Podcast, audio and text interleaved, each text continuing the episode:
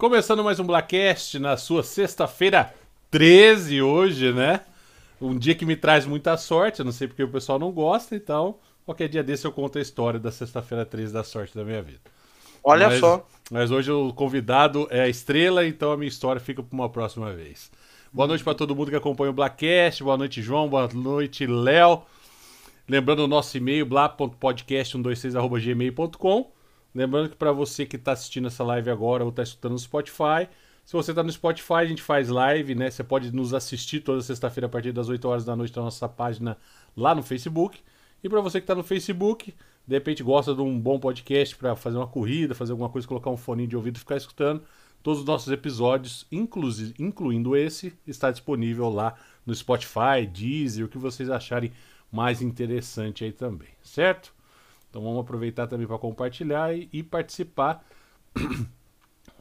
Muito boa noite mais uma vez, João. Leonardo, obrigado. Pela... É sempre um prazer conversar com você nesses últimos 30 anos, né? Eu gosto demais, porque eu conheço há um bom tempo. E hoje eu tive. A, a, fui agraciado pela oportunidade de trazer aqui para a gente falar sobre filosofia, entre outros assuntos que surjam aqui, sem roteiro, sem nada, aquele bate-papo que a gente sempre faz aqui. E João, que gosta aproveitando para se apresentar, João, Léo, Léo, João, nós somos aí o Black Prazer, Léo, boa noite. Estarei aqui compartilhando já nossa live e vamos mandar perguntas, a gente vai falar de filosofia, vai entender bastante coisa interessante, até uma fase do mundo interessante para se falar sobre filosofia, né? Se isso ainda Sim. existe, se alguém sabe o que é isso ainda. E nós temos muitas outras coisas interessantes para falar aí também, certo? Léo, esqueci tua graduação. Você já é mestre ou doutor? Eu não lembro. Bom, é, antes de mais nada, boa noite, Rodrigo, boa noite, João. Boa noite a todos os ouvintes, atuais e, e futuros. É um prazer estar aqui com vocês. Espero que a gente possa aí fazer uma conversa filosófica inspirada nessa noite. É isso aí. É, você pede as minhas credenciais? É, eu me eu... esqueci, me perdoe. Imagina, eu sou. Eu tenho formação em filosofia, tenho graduação em filosofia pela USP, eu fiz. Eu segui carreira acadêmica por um tempo, então eu tenho mestrado em sociologia pela Unicamp. E eu tenho doutorado em filosofia pela USP. Vixe, é, eu tinha esquecido essa parte do é. doutor aí. Ah, sim. 2016. Então, eu sou. Estamos, estamos falando. Um doutor. Estamos falando com um doutor de fato, Rodrigo. Isso. Olha só que. Esse sim. Você tá né? tá vendo? Pode ser chamado e deve ser chamado de doutor, né, cara? E até uma coisa interessante de falar sobre isso aqui, é que não hoje, mas podemos gerar novas, novos assuntos referente a justamente a essa classificação de pessoas que querem ser chamadas assim, mas na verdade não sabem o que significa isso, né? Bom, Bem, pra, pra só, só expondo aqui nosso, um pouco mais o nosso convidado, que é o Léo. Eu sou amigo do Léo aí, já vão fazer, sei lá, vão arredondar para uns 30 anos aí. Então já conheço faz tempo. É... Foi a primeira pessoa que me explicou o que era filosofia, numa época no qual eu, formado em história, fui substituir um professor de filosofia e antes eu perguntei para saber o que é filosofia, que é uma coisa até difícil, a gente vai entender melhor hoje. Então eu acho que nós estamos com a pessoa certa para falar sobre isso e, e, que nem eu digo para todos os convidados e qualquer outro assunto que surgir aqui. Bom, a gente, é, eu falo que eu vou começar perguntando porque a gente acha que é uma pergunta, mas é só uma discussão aqui para a gente iniciar o processo. Uh, Léo, o que é filosofia, cara? E, e, complementando isso, a gente ainda usa filosofia hoje em dia é, no sentido de saber é, a que ponto nós estamos, para onde nós vamos? O que, que, você pode me falar sobre isso? Bom, é, se você perguntar nos corredores da faculdade de filosofia, talvez lhe digam que a filosofia é uma coisa que, com a qual ou sem a qual, o mundo fica tal e qual. É. Meu Deus! Vai. Meu Deus! Essa é uma piada boba da, da, dos, dos estudantes de filosofia que eu acho é, nem é tão boba, na verdade, porque ela aponta para o fato de que a filosofia aparentemente ela é inútil, não a ponto de ninguém saber o que é, né? É, do Brasil. Né? Alguns países, talvez a França, alguns países que têm uma tradição, uma história um pouco diferente, talvez haja assim um conhecimento imediato do que é a filosofia, né? Mas no Brasil a gente não dispõe de um conhecimento imediato do que é a filosofia, como, sei lá, o que é a literatura. Você sabe imediatamente, mas não a filosofia. Porque no Brasil a gente não tem uma tradição de leitura, digamos, de contato mesmo com a filosofia. Né? É, eu acho que é justamente, é justamente através disso que você está falando que surge a minha dúvida. Porque uhum. uma, uma, outra coisa também que eu estava pensando aqui enquanto o Léo estava falando é que, por exemplo, se me perguntarem qual é o grande expoente, é, é, o maior filósofo brasileiro, cara, eu não vou uhum. saber responder. Eu, eu, não, eu não sei. É. Eu não sei. É, o, muito do, do, do, desconhecimento vem do fato de que ela não é uma, uma matéria do ensino médio, né? Como outras, né? Então, a gente não, simplesmente não tem contato porque não se estuda na escola. Então, você tem que procurar por conta própria, né? Você não é obrigado a travar contato com ela. Apesar de que eu tive filosofia e sociologia no, no ensino médio. No primeiro, é, segundo, terceiro colegial. Eu, eu tive. Teve, Na minha né? época teve também. É, é. É, então, é, né, teve uma reforma, dentre as várias reformas do ensino, teve uma reforma, não me lembro agora quando, que introduziu e agora retiraram de novo. Agora parece que teve uma outra reforma que, não sei se retirou, mas não é mais obrigatório e tal. Eu mesmo já fui professor de filosofia em colégio. Então, é. Então, pois é, aí. Mas mesmo assim, bom. Então teve uma janela, né? Acho que as gerações mais, mais recentes. Eu não tive. Eu não tive. Mas então, respondendo a pergunta de vocês, né, vamos, vamos entrar agora no papo mais filosófico. O que é a filosofia? Uh, poderia. Essa é uma pergunta até metalinguística, porque se você quiser, você pode remeter a filósofos dizendo o que é filosofia e cada um vai para um lado. Mas eu acho mais interessante compreender o que é filosofia de um ponto de vista um pouco mais histórico. Né? O que é filosofia? A palavra filosofia ela é uma palavra que vem do grego e ela vem da junção de filos e sofia. Filos, em grego, significa um amor fraterno, um amor filial. Né? Em grego você tem a palavra eros, que é para um amor, digamos, erótico, né? Sexual, coisa do tipo. E você tem, você tem a palavra filia, que é aquele amor que existe entre os amigos, ou na família, um amor entre iguais. Né? Então, filos é esse tipo de amor. E Sofia é conhecimento ou sabedoria. Então a filosofia, ah, a palavra filosofia significa o amor pelo conhecimento. Que é bem vago ainda, né? Mas a gente já sabe que então filosofia tem a ver com conhecimento. Talvez tenha a ver com amor, mas com certeza tem a ver com conhecimento.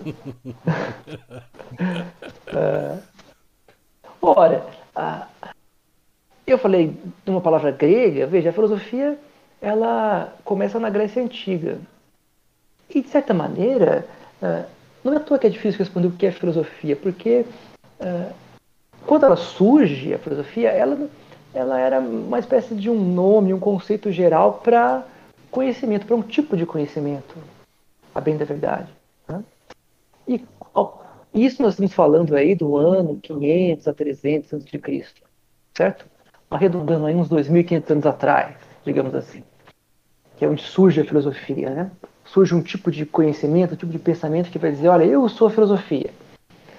É. Ora, de lá para cá, essa filosofia fez escola, né? Ela é, parte da nossa tradição aqui no mundo ocidental, certo? É, mas com o tempo, nos últimos anos, aqui na nossa época moderna, e sobretudo a partir do século XVIII, com o surgimento de diversas ciências, é, a filosofia ela vai aos poucos perdendo seus objetos. Vão sendo criadas ciências que tratam de assuntos que a filosofia tratava. E aí é, a filosofia ela continua tratando desses assuntos, mas passa a existir um outro tipo de conhecimento parente, digamos, da filosofia, que é o conhecimento científico, é, que vai também falar desses mesmos assuntos. Então, filosofia ela vai por assim dizer perdendo um pouco assim dos seus assuntos mais clássicos, né? Aí, é... aí, aí, aí, aí, vira aquele é, estereótipo, né? Que a filosofia é coisa de desocupado, é coisa disso, é coisa daquilo, é coisa de não sei o quê. Inclusive tem sempre, é. tem sempre, tem sempre as piadinhas, né? Não, porque eu vou fumar maconha e vou para aula de filosofia, não sei o que. Tem sempre as, as piadinhas, né? Isso é inevitável, cara. Assim, eu acho que é, eu acho triste, cara. Tipo, muita gente pensar isso, sabe? É um estereótipo feio, eu acho, complicado. Mas, é, é mas esse estereótipo é interessante porque ele diz, ele diz muito sobre nós, sobre a nossa sociedade, mas ele diz também sobre a filosofia porque é, isso que eu comentei da filosofia, das ciências terem um pouco roubado os assuntos da filosofia, né? É, por exemplo, então sei lá, por exemplo, Aristóteles. Como, como surge a filosofia? É, a filosofia surge na Grécia antiga como um tipo de pensamento que se pretendia um pensamento verdadeiro, mas até qual nos pretende, né? É, e ela se pretendia um pensamento, sobretudo um pensamento é, oposto a certos tipos de de pensamento uh, mais, digamos, pragmáticos. Né? Então, na Grécia, você tem o um episódio clássico de, da disputa entre os filósofos e os sofistas. Quem eram os sofistas? Os sofistas eram uma espécie de. Uh, uh, seriam hoje, sei lá, advogados ou pessoas que fazem lobby, parecido com isso. Eles eram oradores profissionais. Né? Então, você tinha na Grécia uma espécie de democracia, né? havia uma praça pública, uma ágora, onde as pessoas, os cidadãos discutiam. O cidadão era quem era dono do escravo, né? não era todo esse, mundo. Esse detalhe é importante. É, é, certo? Mas eles discutiam entre si os assuntos da, da cidade, da polis, né? Política vem daí. Política quer dizer as coisas relacionadas à polis, as coisas relacionadas à cidade. E alguns, algumas pessoas se especializaram em oratória, na arte de discursar. E e logo surge a rixa entre os, os sofistas e os filósofos, porque os sofistas, eles uh, eram, por assim dizer, uh, me ocorreu agora a palavra inglesa, que hired gun, que é quando você contrata, tipo, tipo um mercenários, assassino. Mercenários. mercenários uhum. Eles eram mercenários do saber, por assim dizer. Eles iam fazer um discurso que mais interessava a pessoa que eles pagassem, né? Então eles buscavam, eles recebiam para fazer discursos, tentando convencer os, os ouvintes de um certo assunto. E os filósofos eles vão no lado contrário, eles vão dizer, não, nosso, nós queremos conhecer a verdade, não convencer. A verdade vai te convencer. E se você não se convencer, também é problema seu. Nós estamos interessados em. né? Nós estamos interessados na verdade. É. É. Por que eu estou falando isso? Tem a ver com a pergunta, porque, é, veja só, desde, desde o início a filosofia se coloca, de uma certa forma, como uma coisa mais contemplativa do que pragmática. Né? Já na sua origem, o filósofo não se preocupa tanto em é, agir sobre o mundo. Não que, ele não, não que ele não se preocupe totalmente com isso. Por exemplo, Aristóteles, que foi né, uma enormidade filosófica, é, ele foi preceptor do Alexandre o Grande, né? Foi um grande imperador tal. É, conquistou toda a Ásia, quer dizer, ele foi, digamos, professor tutor, né? de uma grande figura política. Então, se teve um cara que influenciou o mundo pelo seu pensamento foi Aristóteles, porque ele influenciou basicamente o maior imperador da, da região na época. Né? Mas ah, eles não se colocavam, o objetivo da filosofia não é esse, né? não é influenciar diretamente, é primeiro descobrir a verdade sobre as coisas e a partir daí sim ter algum tipo de influência. Então é interessante porque esse, né, essa marca de nascença, ela aparece nesse discurso que você mencionou, da filosofia como uma coisa que inútil. É claro que no caso do Brasil tem um, tem um problema de não tem emprego para quem tem o diploma em filosofia, né? É. Não é só para ir. Eu, eu, por exemplo, não trabalho mais com filosofia hoje em dia. Né? Que é uma pena. E muitos né? outros. Seria. Meu, meu plano de vida era talvez me tornar professor universitário não deu certo e eu abandonei também a área de educação, porque eu acho que é uma área que está muito ruim financeiramente, é uma, está muito complicado para o professor viver no Brasil. Todos eles, tirando o professor de uma universidade pública que tem uma condição melhor, e algumas universidades privadas né, mais de elite, algumas escolas particulares também, está bem complicado. Mas para encerrar a resposta, então, tem isso, né, de duas coisas. Então, veja só, no mundo ultra pragmático que nós vivemos, né, a filosofia ela, ela se mantém fiel à sua origem ou à sua verdade, de certa forma, ao aparecer como uma coisa que ah, é de vagabundo. Né? Quer dizer, de fato ela é não exatamente de vagabundo, mas ela é uma. Ela não é aplicável, sobretudo hoje, ela não é aplicável diretamente. Você não faz nada com ela, nada que seja, digamos assim, no mundo dos objetos, né? Ou você também não consegue se vender seu trabalho, você não faz muita coisa com ela. Que coisa, né? Mas uma coisa que foi interessante aí, é, que você estava falando, né? Vocês estão me escutando? Perfeito, ah, perfeito. é, é, uma coisa que, que me chamou muita atenção, principalmente voltando nessa época da Grécia, é, é um resumo é, sobre os filósofos e aqueles que eram pagos para falar o que a pessoa quisesse que fosse convencido. Então isso a gente pode colocar em, em N é, é, pontos da história, né? mostrando que a, a, a força da palavra, né? não só do pensamento, mas a palavra de criar um pensamento. Porque se a gente for parar, é alguma coisa que veio na minha cabeça agora só para explicar o que, que eu estou pensando é, é, o poder de você criar o pensamento. A, a oratória, a maneira de, de, você falar, essa especialidade na fala, faz com que você cria um pensamento na sua cabeça. É que me veio lembrar os discursos de Hitler, por exemplo. Do nada, o cara entrava ali, era feito uma lavagem cerebral, escutando aquelas coisas de uma maneira, sabendo o tom de voz, a hora de aumentar, a hora de baixar, porque tem toda uma técnica também. E o cara sai dali totalmente convencido a, a, ponto de criar pensamentos achando que aquilo tá tudo certo. Então, da, é tal da hipnose, né? O cara é, foi hipnotizado. Então, mas é que é, esse poder da oratória, né? A palavra. É, e a gente é convencido por N pessoas hoje com isso também, é que a gente nem consegue nem perceber. E esse, esse contraponto da, da filosofia de, entre defender a verdade, independente se você vai querer ela ou não, né? É, é, mostra muito isso, porque é, aí a gente chega no ponto de hoje que nem você citou o Brasil, aqui no caso, tipo, não consegui viver da filosofia. É mais ou menos o que acontecia lá na Grécia. Tipo, o pessoal filosofava, tudo bem, tinha gente que acreditava num no outro, mas tem, tem sempre essa briga do, do, da, do poder da palavra, no qual aquele que se interessa e sabe vai usar de uma maneira muito perspicaz, né? Não significa que de boa fé, mas usa, né? Esse é um problema sério. Então eu vejo que e eu também parando pra... agora eu vou começar a falar, João, você parar, entendeu? Aí vocês cortam aí. Mas uma coisa interessante você parar para pensar sobre filosofia hoje é assim um conceito que a gente pode resu resumir bem lá no fundinho é às vezes o tipo de cultura que cada país tem pode parecer a filosofia que o país segue, né?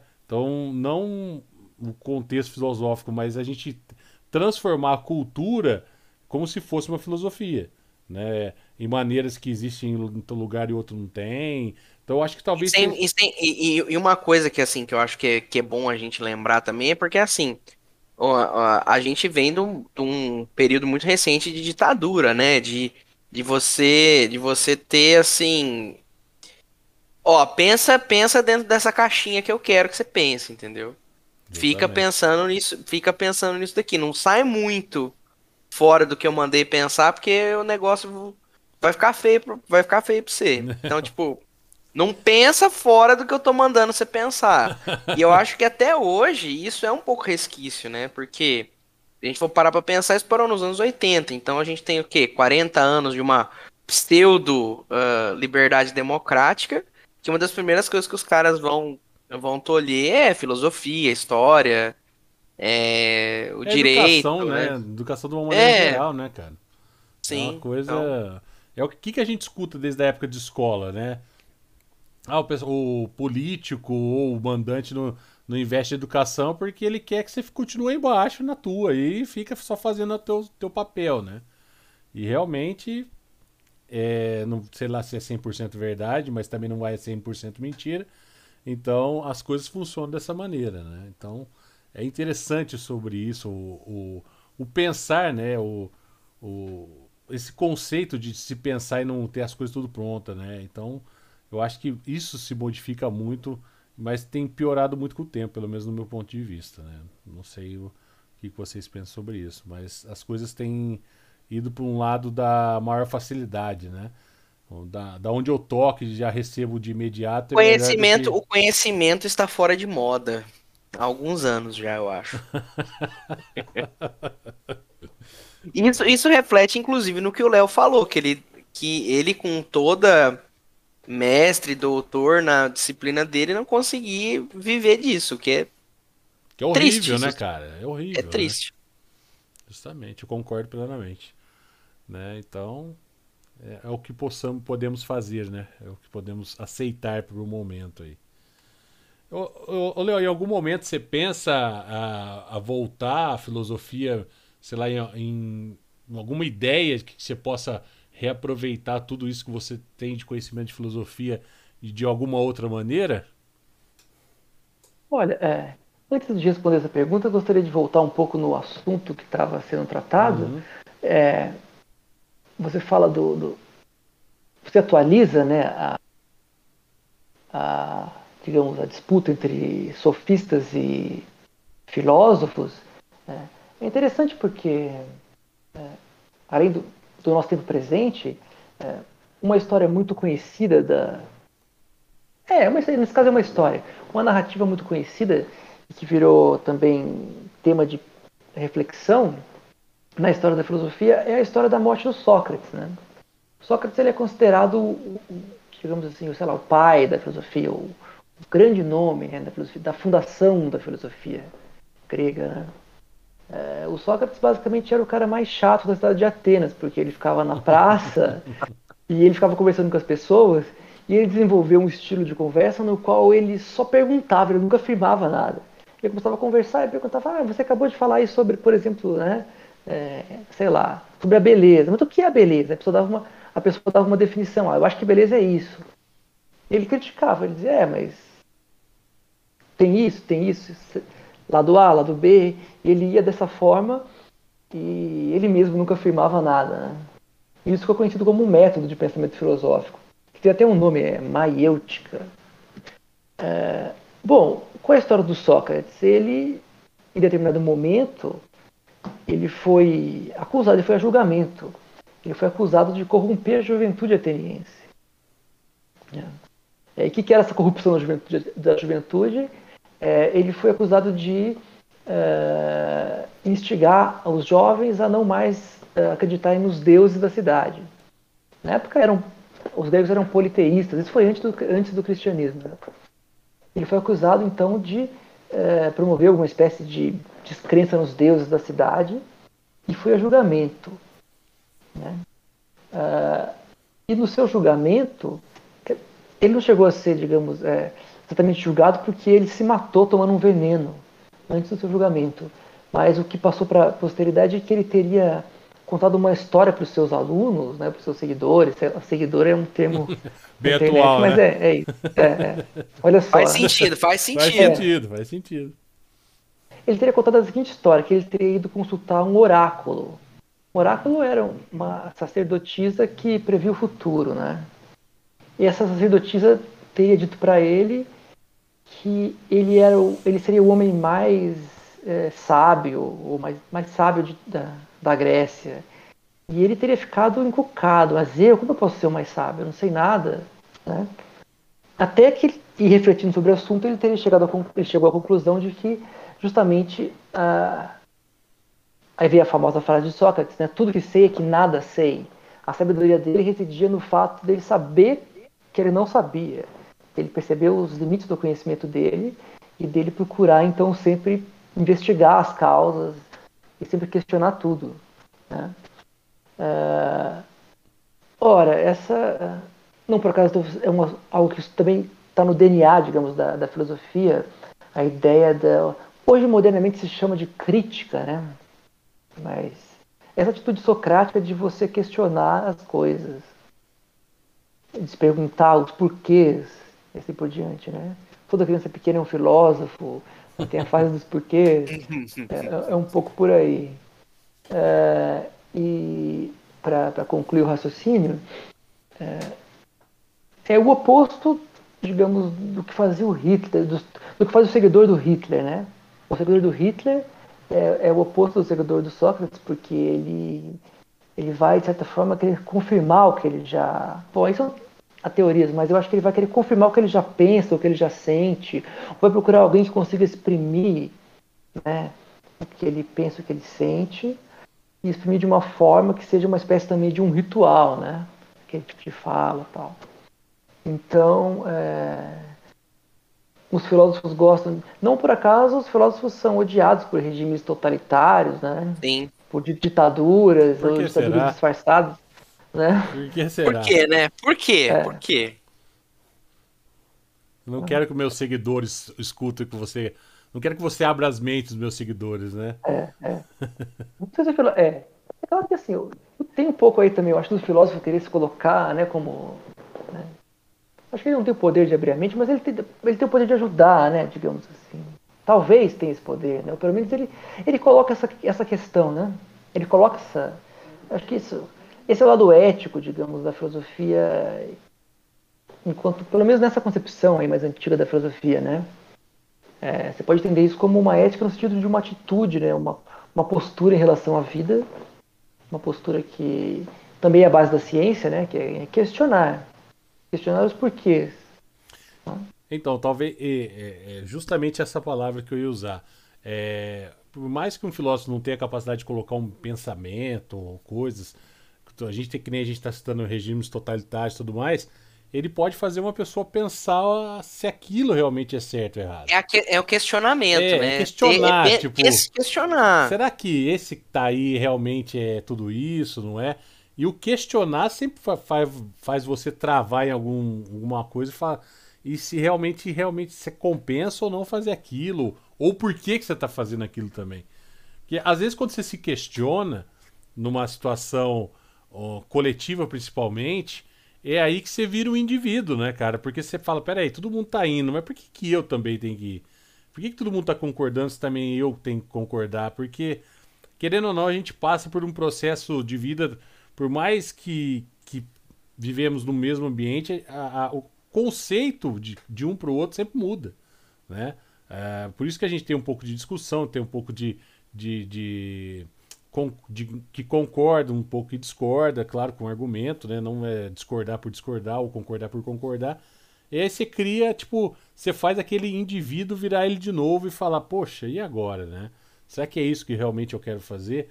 Não significa que o cara vai lá, abrir a cabeça e colocar um negócio, mas quando você cria um questionamento em, em qualquer coisa, é, você para pra pensar. Acho que esse que é o detalhe. Você, você, sai do automático e começa a virar um pouco um pouquinho, nem que seja um pouquinho analítico. Será que é isso? Será que é aquilo, né? Por que, que essa decisão foi tomada e não aquela? Porque quando você está meio de olho fechado aí, você vai e não sabe nem o que está acontecendo. Então eu acho que esse poder de questionar é, é sempre muito interessante, porque a, às vezes os questionamentos que te formam como indivíduo, porque por que, que você tem dúvida disso e não daquilo, sabe? Talvez porque isso foi mais fácil, foi mais difícil. Então, pelo menos eu penso assim, o questionar que forma o indivíduo, né? Porque se você for seguir todo o sim de todo mundo, você nunca vai ser você. É por isso também que, às vezes, filosofia e algumas outras uh, ciências sociais se dão tão mal com uh, religião, por exemplo. Também. Porque na religião você tem que, ó, isso aqui tá pronto, é isso, e você tem que acreditar e você não pode, você não pode questionar. Você tem que acreditar no que o padre falou para você, no que o pastor falou para você, e ara, e ara, e ara. Então, é, recebeu é aquela um coisa. pronto, né? É, você recebeu, tá pronto, tá aqui para você. E segue aí, não, e não sai muito fora disso daqui não, porque senão, depois na hora que você morrer... o negócio pega. O bicho pega, o bicho pega. É. Mas eu acho que o, a chave principal de qualquer tipo de pensamento é quando te cria o questionamento. Eu acho que isso é o que faz qualquer diferencial para que você tome suas próprias decisões e se crie como pessoa. Pelo menos eu e, com, e, assim. com, e, como diz, e como diz o Léo, o Sócrates já fazia isso lá e ele era o cara mais chato e insuportável que existia. é. Essa é uma piada minha, enfim. É. Mas eu imagino que devia ser mesmo. Ah, com certeza, com certeza. O cara que nunca concordava com ninguém, tava sempre espizinhando, certo?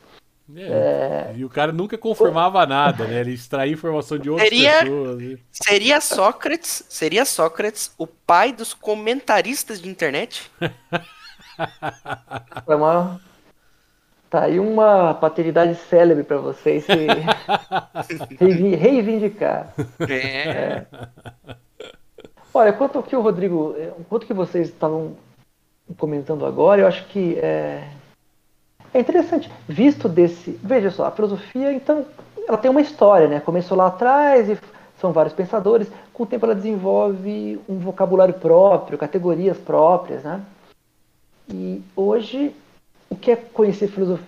O que é conhecer filosofia? Basicamente é conhecer a história da filosofia, conhecer as principais obras dos principais pensadores, ou então os principais conceitos, como eles foram pensados, né? O que é o belo? Começa lá na filosofia grega e vem até hoje pensado por vários pensadores, sejam filósofos ou depois, ou, ou mesmo outros. Mas isso é o que se entenderia por filosofia de uma forma mais acadêmica. Mas, por outro lado, como a gente está conversando agora, é, nesse sentido, que o Rodrigo comentou em mais detalhes agora há pouco, qualquer um pode ser filósofo, né? É interessante, é uma concepção mais ética da filosofia, no sentido de que a filosofia seria uma atitude, uma postura, né? É, justamente. E, é, e você fala em parar para pensar. É interessante a ideia de parar para pensar. Tem duas coisas aí, né? Tem o parar e tem o pensar. Ora, o, o Aristóteles dizia que a filosofia começa com o espanto. Né? Então, é o que você descreveu. Quer dizer, para você. É, o filósofo não tem o poder né, de convencer ninguém, mas as pessoas têm o poder de, de ouvir. E é possível que ao ouvir elas se espantem. Que uhum. dê um clique na cabeça. Aí vem algo até da ordem da intuição, não sei, né? Tem que dar um, ou, da, ou algo existencial, digamos. Tem que dar um clique na cabeça da pessoa e ela se espanta e, e isso leva a pensar. Essa é a ideia do Aristóteles. Então, o pensamento, ele, ou pelo menos o pensamento mais pro filosófico profundo nesse sentido, né? Ele seria algo que viria desse sentimento, não algo que você pudesse precisa de um motivo mais profundo, né? E em segundo lugar vem, vem a palavra pensar, né? É, a palavra pensar, além de ser, enfim, é, um assunto filosófico, ela é, é interessante, acho que é interessante hoje, porque voltemos rapidinho, por exemplo, ao começo da filosofia, né? É, é a filosofia, se você pegar um manual de história da filosofia, 99% vai começar nos chamados filósofos, filósofos pré-socráticos. Por que pré-socrático? É basicamente. Aí você vê a ideia de que a filosofia é para valer, não para valer, mas a filosofia de uma forma mais, né, mais bem definida, bem estruturada, ela teria começado com Sócrates e houve os anteriores. Mas o que é que caracteriza esses anteriores? Eles foram os primeiros a. Eles praticamente inventaram isso que nós chamamos de razão hoje. Em que sentido?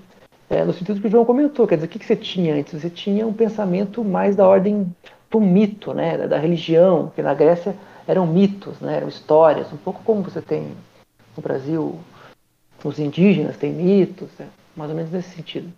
Ah, é Zeus, é Hércules, né, é, lembrando é, dessas é. coisas e tal. Sim, sim.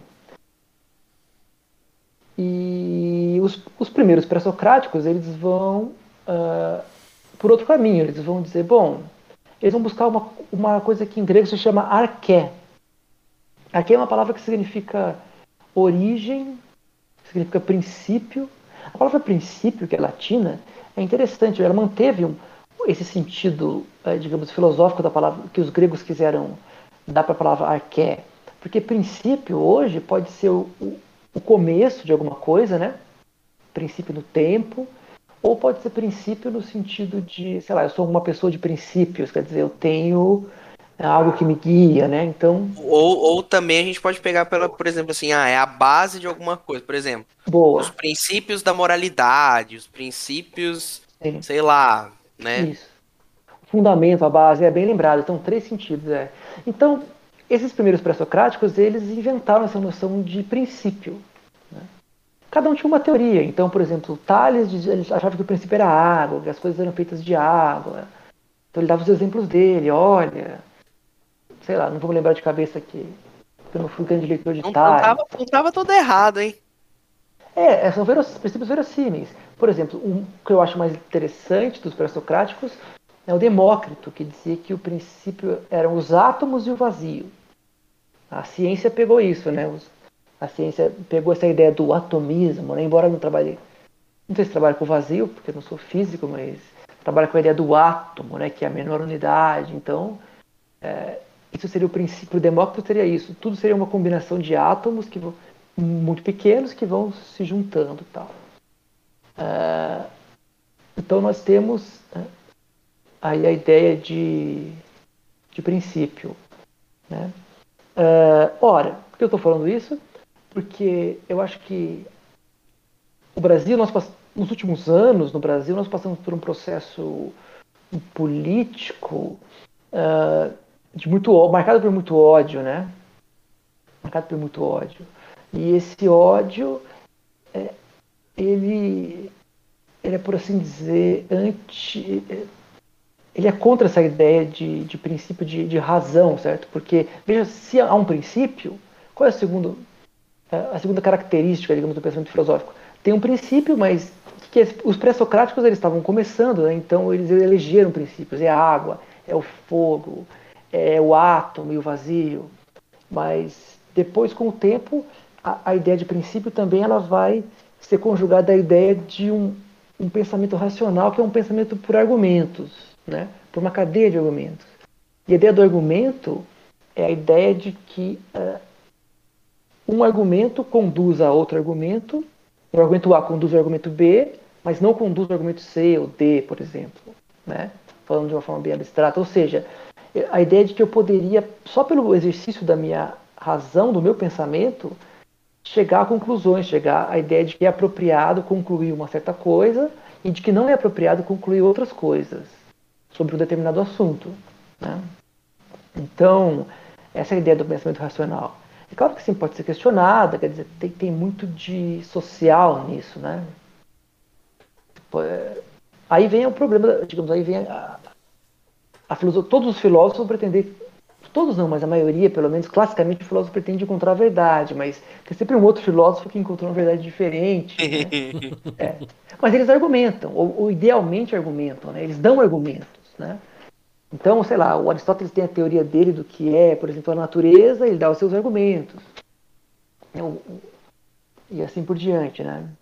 E, e o foco da filosofia são os argumentos, né? Para isso você tem que se questionar. Então, para isso você tem que parar para pensar, certo? Você tem que ter o estímulo para você parar, senão você fica, como disse o Rodrigo, você vai no automático, no, no que, aquilo que os filósofos chamam de senso comum, que é o, é o normal da vida, né? Você não pode ficar se espantando com tudo, filosofando sobre tudo, porque você não vive, né? Mas, é, por outro lado, então o que seria filosofia? Aí vem de novo a, a, aquilo que o João mencionou, a ideia que o filósofo ele eu gostei da ideia de, do cara que fuma, fuma maconha e vai assistir a aula, né? Tem uma coisa, tem uma, é, tem uma coisa legal aí, porque ao fumar maconha, supostamente você entra num outro estado mental, um, sim, pouco, sim. um pouco fora, né? Então, é interessante, porque, por um lado, o filósofo tem que ser ele teria que tomar, sei lá, um estimulante, assim, entendeu? Para ele ficar focado e, e na razão, né? E nos argumentos. Esse argumento pode, esse não pode, esse, com esse, desse argumento eu concluo isso, e depois eu concluo isso. Ele teria que sair do isso, senso comum, né? Eu lembro, é, eu, eu, eu, eu, sempre lembro lado. que tinha uma. Tinha um conhecido nosso lá, na minha época de ensino médio, que a gente falava, não, esse fulano aí vai fazer filosofia noturno. É, Ai, gostei de filosofia noturna. Filosofia noturna, turno noturno, é. Gostei, gostei. Então, mas para falando, é interessante, seria o café e a maconha, né? Porque por um lado tem a filosofia tem esse lado do café, né, que vai ficar ligadão é, nos argumentos. Por outro lado, tem uma coisa interessante, porque o lado de, do parar para pensar do espanto, é, aí tem um lado, digamos assim, mais maconheiro, né, no sentido que você também tem que se abrir para o novo. Você tem que estar disposto a. Não, peraí, então vou, vou suspender, eu vou suspender um pouco o que eu penso sobre as coisas e vou avaliar coisas novas, ou pelo menos outros pontos de vista, né? Que é o contrário do que a gente está vivido no Brasil nos últimos anos, né? Sim. Eu tô com uma eu pergunta aqui, eu tô com uma pergunta da, da Tati aqui, até interessante que eu acho que eu tava tentando achar uma palavra para concluir, mas acho que o princípio é, vai entrar aqui, né? Que ela tava falando que, como você falou da filosofia, né? Tá falando de filosofia e ciência, é, ela tá perguntando assim, o que você poderia comentar sobre a filosofia da ciência? Mas eu, eu imagino que ela quer dizer, tipo assim, sobre princípios, sobre coisas que a gente sabe que fazem, mas será que deveriam realmente fazer? O que, que você acha disso, Léo? É uma área. É. Hoje na universidade existe uma, uma área de estudos, né, um campo de estudos especializado que se chama justamente filosofia da ciência. E ela busca pensar sobre é, digamos, os princípios, os fundamentos da ciência. Né? Ah, porque o cientista, claro que há cientistas que são filósofos e pensam sobre a ciência, mas o cientista, sobretudo, ele é um, um prático, entre aspas, ele está preocupado em fazer ciência, né? A ciência, ela tem algo de filosófica na medida em que ela é uma explicação para o mundo, né? É, ela busca explicar o mundo através de conceitos, embora ela busque também, a ciência moderna busque também operar sobre o mundo, agir, né? fazer experimentos, e por isso ela é irmã da, da técnica, né? Tanto que hoje nós, nós usamos a palavra tecnologia, que seria uma espécie de ciência mais técnica. Né? Então, uh, mas uh, em geral o cientista vai mais para esse lado, né? Ele, ele não nos geralmente não se questiona tanto sobre os fundamentos da ciência, o que é a ciência. Ora, a filosofia da ciência é uma então uma sub-área, digamos, da filosofia que busca pensar justamente isso: o que é a ciência, como surge, como funciona, é, teorias sobre o que o que é a verdade científica e assim por diante. Ô, Léo, e a ética entra mais ou menos de mão dada com isso ou é uma área meio separada disso? É uma a filosofia da ciência, ela claro que ela remonta ao início da filosofia na medida em que sempre se pensou isso, né? É porque veja só, a ciência ela tem mais ou menos uns 500 anos de existência, né? A ciência moderna, como nós chamamos, né? Começa ali no, no Renascimento, Galileu é o principal nome e tal, e assim por diante. E muitos outros, né? Tem a astronomia também e tal. Uh, Copérnico, enfim. Uh, então, a filosofia, quando se fala filosofia da ciência, né, embora os filósofos da ciência possam sempre voltar para a tradição filosófica anterior, né? sobretudo os gregos, que pensaram muito sobre isso, a filosofia da ciência, ela busca refletir sobre a ciência, né? Uh, agora, é, a ética já é um campo um pouco mais, digamos, antigo, né? Sempre se, tem 2.500 anos, sempre se é, sempre foi um tema importante da reflexão filosófica a ética, né? ou do certo e o errado. Não se usa tanto esse termo na filosofia, usa-se mais talvez o, o, bom, né? O que é o bom? E assim por diante. Uh, ora, é claro que hoje em dia tem uma, há uma intersecção aí né, entre ética e filosofia da ciência, porque a ciência e, e a sua companheira inseparável, a tecnologia, né, elas estão é, sempre revolucionando a nossa forma de pensar e também a tecnologia revolucionando a nossa forma de viver. Então ela abre questões éticas novas, né? Então, é, virou uma nova área, digamos assim. Né? Existe hoje uma área, digamos que é ética da ciência, né? bioética, e assim por diante. Com clonagem, né? agora com, com descoberta do DNA e todas as técnicas de manipulação do DNA. Então surge, por exemplo, a bioética. Né? Que nem assim sempre é muito respeitada. É, eu não tenho grande conhecimento assim, sobre sobre essa área né, em, detalhes. É, o que se sabe é que, por um lado, existe nas universidades existem, ou mesmo fora da universidade, existem pessoas pensando sobre isso, escrevendo livros, assim por diante, mas ao mesmo tempo é, é claro que os, os agentes que produzem ciência e produzem tecnologia também se interessam por isso, né? E aí eles vão defender o deles, né? Então, por exemplo, uma coisa que ficou. Vou dar um exemplo mais ou menos recente, que ficou famoso, é, foi dois, acho que americanos, Tem dois pesquisadores que escreveram um livro, não li o livro, mas a, supostamente eles teriam mostrado nesse livro que várias empresas, sobretudo nos Estados Unidos, teriam apoiado pesquisas que é, buscavam argumentar contra a existência das mudanças climáticas globais, né? O aquecimento global, como se falava antes. Hoje a gente fala mudança climática porque não é só aquecimento, né? É mudança geral de tudo. Chuva, enfim, pouco importa. Então, é, foi documentado isso aparentemente nesse livro que essas empresas teriam financiado pesquisadores e tal, né? Ah, os cigarros também fizeram isso, né? Bem, é, é, essa é famosa, dos cigarros é bem famosa. É famosa. Né? Sim, isso foi um pouco antes, assim, foi. É, eles, eles, sabiam que dava câncer, mas por isso, por causa disso, eles começaram a financiar pesquisas que eles achavam que iam mostrar que não, não é bem assim, ou não dá câncer, ou não é tão forte coisas que fossem do seu interesse enquanto indústria. É, eu acho que esse financiamento dessas pesquisas se remete aos oradores lá da Grécia que falam que Sim. são pagos para falar, né?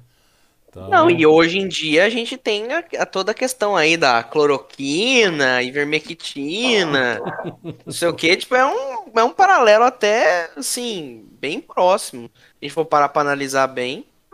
É, é complicado. É, uma, é um é um, como se diz, um terreno esburacado aí, podemos dizer assim, né? É, você vai descobrindo algumas coisas e, e o negócio você sabe que já desanda há muito tempo. Esse, é, esse é o maior problema disso tudo, né, cara? Então, eu vejo isso.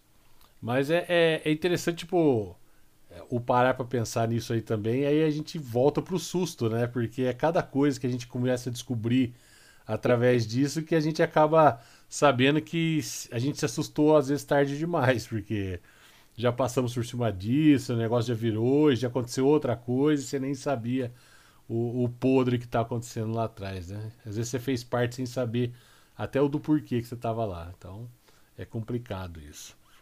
Léo, deixa eu te perguntar uma coisa, cara. Acho que eu nunca perguntei isso para você. Mas por que, que você tomou, tipo assim, na hora que você foi entrar na, na universidade, você falou, cara, eu quero filosofia? Você já tinha esse ponto assim, ou chegou num certo momento e falou, é isso que eu quero e tudo mais? É uma boa pergunta. Eu acho que. É, eu acho que eu entrei de uma forma um pouco. É, sei lá, não usual meio contra-intuitiva, né? Eu, entrei, eu escolhi a faculdade de filosofia sem nunca ter lido um livro de filosofia. Olha só. Meu Deus. Fica tranquilo, tem muitos assim. É. Tem gente que tá, é. tá formado hoje até hoje não leu nada do que faz. Então fica é. tranquilo. Pois fica é. Tranquilo. Mas como foi a história? Eu. Uh... Bom, isso foi no ano. Eu, 2001, né? Eu comecei a faculdade em 2001. Naquela época, o que até havia internet, mas. Uh... O que se tinha. Bom, a gente eu lembro daqueles manuais dos estudantes, eu lembro daqueles que editavam sobre as profissões, né? É, que, enfim, basicamente era um catálogo do que havia de cursos possíveis, né? Profissões para quem vai para uma universidade, né? Existem outras, N outras profissões que não passam por aí, mas, mas no meu caso eu queria ir para a universidade. Eu escolhi, o que eu me lembro é de ter raciocinado algo do tipo, bom, eu tinha um interesse em ter uma formação, aprender, certo? Eu percebia que eu morava numa cidade pequena, onde não tinha muito, muito acesso à cultura, digamos, né? à intelectualidade, a atividades intelectuais, pelo tamanho da cidade, não tem como, né? E, por outro lado, minha família é de São Paulo, conhecia já a cidade de São Paulo. É, então, analisando as opções que eu tinha, eu pensei, pô, eu gostaria de fazer um curso que me desse algum tipo de de formação, algum tipo de é, bagagem, digamos, cultural e instrumentos de pensamento. E olhando o que tinha disponível, eu escolhi, eu escolhi filosofia.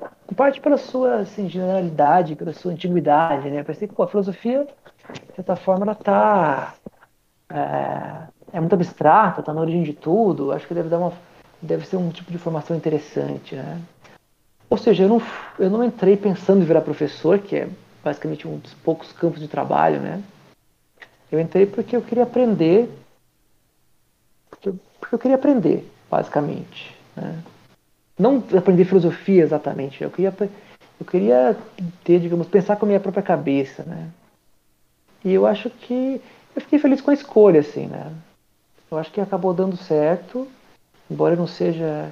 Eu, na verdade, não sou exatamente um grande conhecedor da história da filosofia, né?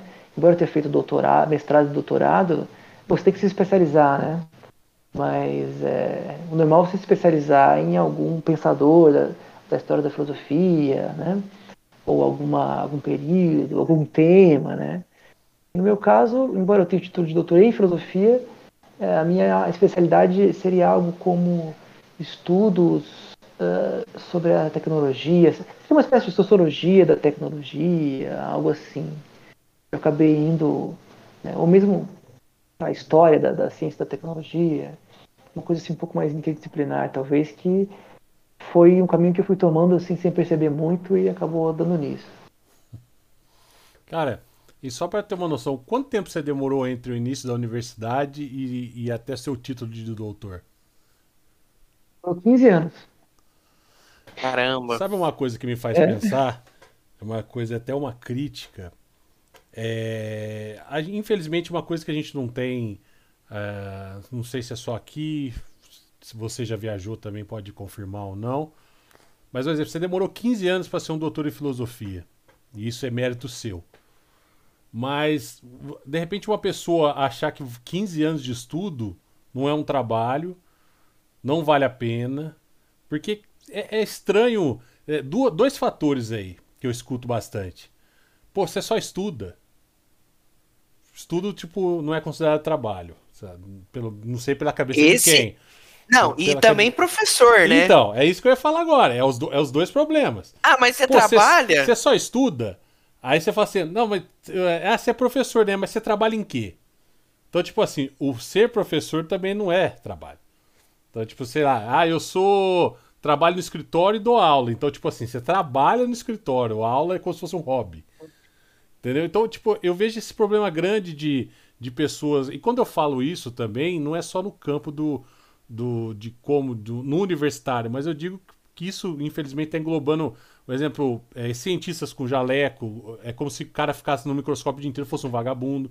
É, então eu acho que tá, se deturpou muito, e ainda se deturpa muito, essa ideia de que estudar não é profissão, né? De que ciência também não é profissão. E de que professor também não é profissão.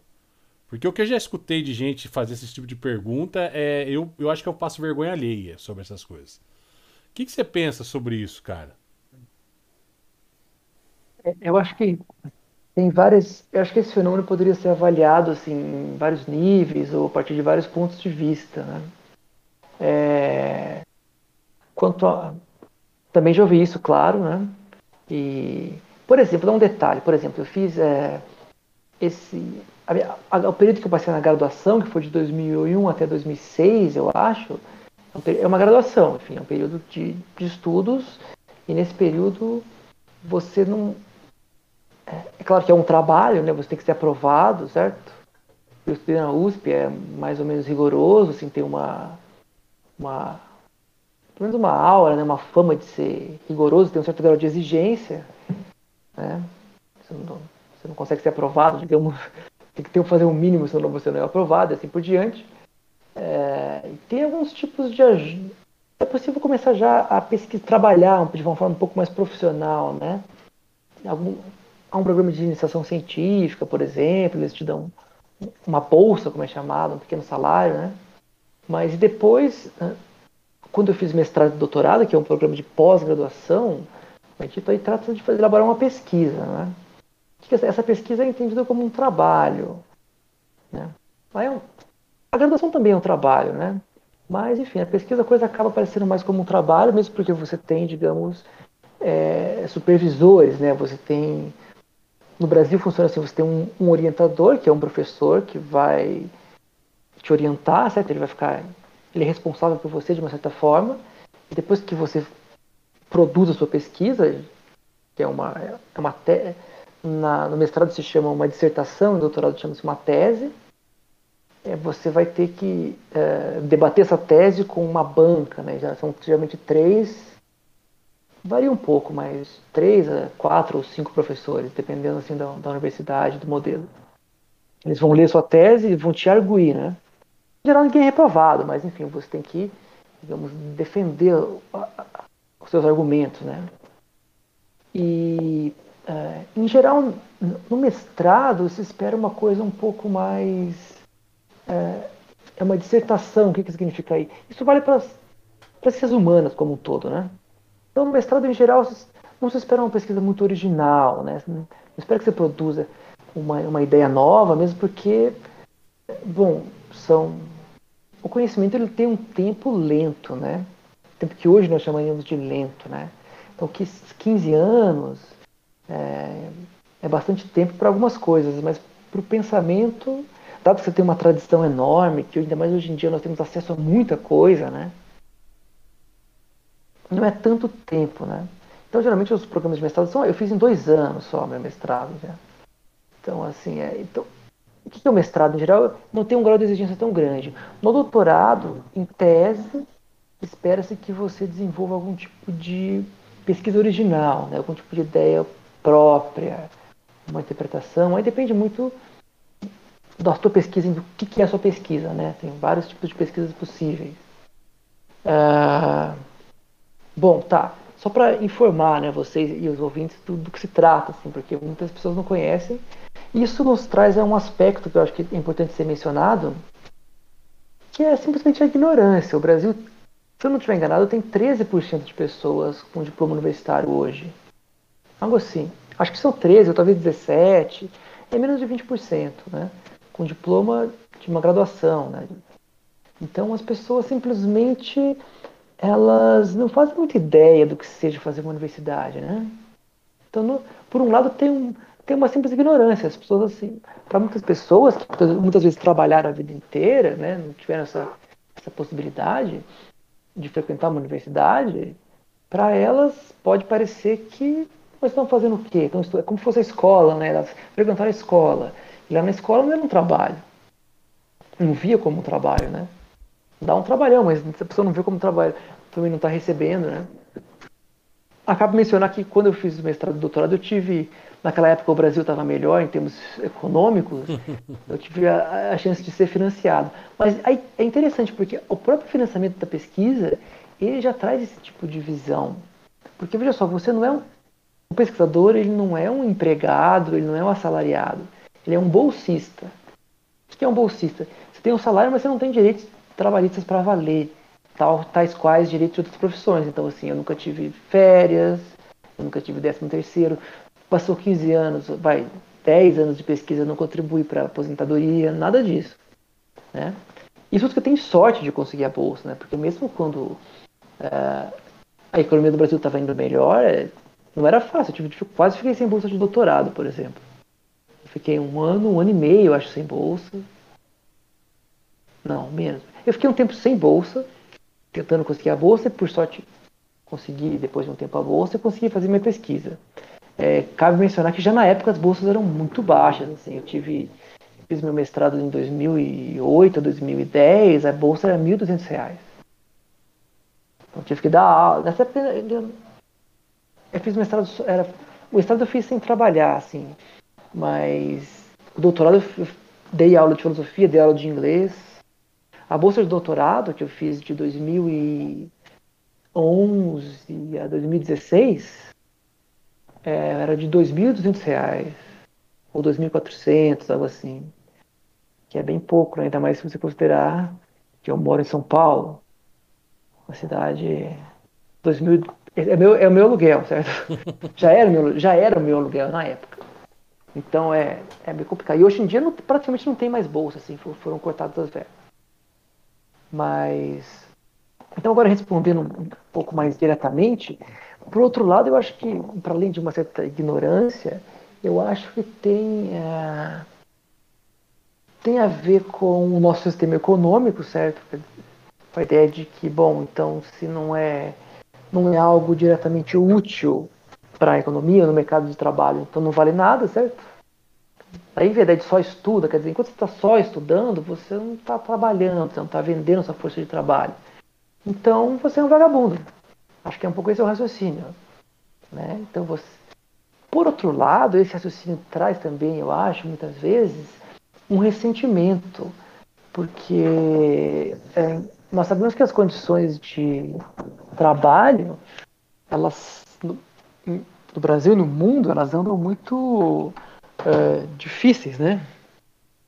Tá, o mundo do trabalho não está fácil, né? Nunca foi, mas acredito que nós estamos vivendo um momento muito complicado. Quer dizer, os trabalhos estão. Não só que paga pouco, né? Mas nós vemos todo tipo de relações tóxicas, digamos, no trabalho, né? Pessoas adoecendo, certo? Por causa do trabalho e assim por diante. Então, para muitas pessoas, é, a pessoa parece como um privilégio.